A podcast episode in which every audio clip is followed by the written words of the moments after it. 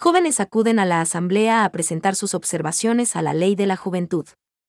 En el marco del Día de las Juventudes y con la presencia del ministro de Inclusión Económica y Social, Esteban Bernal y del secretario técnico Consejo para la Igualdad Intergeneracional, Iván Villarreal, la Comisión de Garantías Constitucionales escuchó la voz de hombres y mujeres de todo el país respecto del proyecto de ley de juventud, por el cual se generan condiciones de equidad, oportunidades y no discriminación.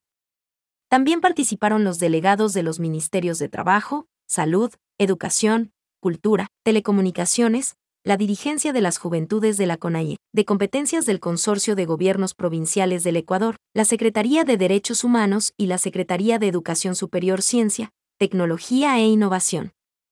Fernando Cabascango, presidente de la Comisión de Garantías Constitucionales, derechos humanos, derechos colectivos y la interculturalidad. Subrayó que la construcción de esta normativa pasó a ser prioridad en la agenda legislativa, en donde la interculturalidad y la plurinacionalidad reconocidas en la Constitución son principios ratificados en esta ley. Es así que, en este proyecto de ley, los pueblos y nacionalidades tienen su voz y esta voz está siendo incorporada, afirmó. Esteba Bernal, ministros de Inclusión Económica, agradeció la predisposición de articular acciones alrededor de las competencias de los jóvenes. Hizo un llamado a los jóvenes a ser parte activa y participativa en el proceso de construcción de la normativa. Informó que han logrado constituir 109 mesas técnicas con la participación de 2.500 jóvenes presentes y más de 14.000 jóvenes de manera virtual aportando constantemente en la mejora de la legislación en materia de juventud el secretario técnico Consejo Nacional para la Igualdad Intergeneracional, Iván Villarreal, destacó el trabajo coordinado para hacer posible que los jóvenes de los 221 cantones del país tengan la posibilidad de entregar directamente sus aportes para el segundo debate de la Ley de Juventudes.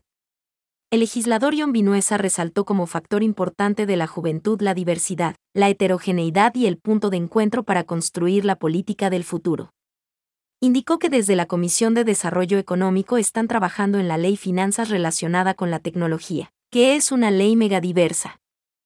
Los aportes documentados fueron entregados a los legisladores por parte de Evelyn Yucaiya, presidenta nacional de los Consejos Consultivos de Juventudes, Gabriela Moncayo, de las Juventudes Esquel, Patricia Calderón, presidenta nacional de las Juventudes de la CONAIE, Andrés Narváez, coordinador de la Federación de Estudiantes Universitarios del Ecuador, Scarlett Tamayo, de la FESE, Alejandro Romero, del Cabildo de Jóvenes de Quito, y Ricardo Naranjo, de la JRE.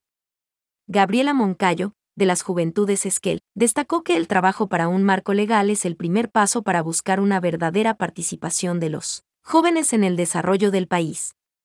Al cierre del encuentro, el presidente de la comisión agradeció a las decenas de organizaciones que han trabajado para construir esta ley,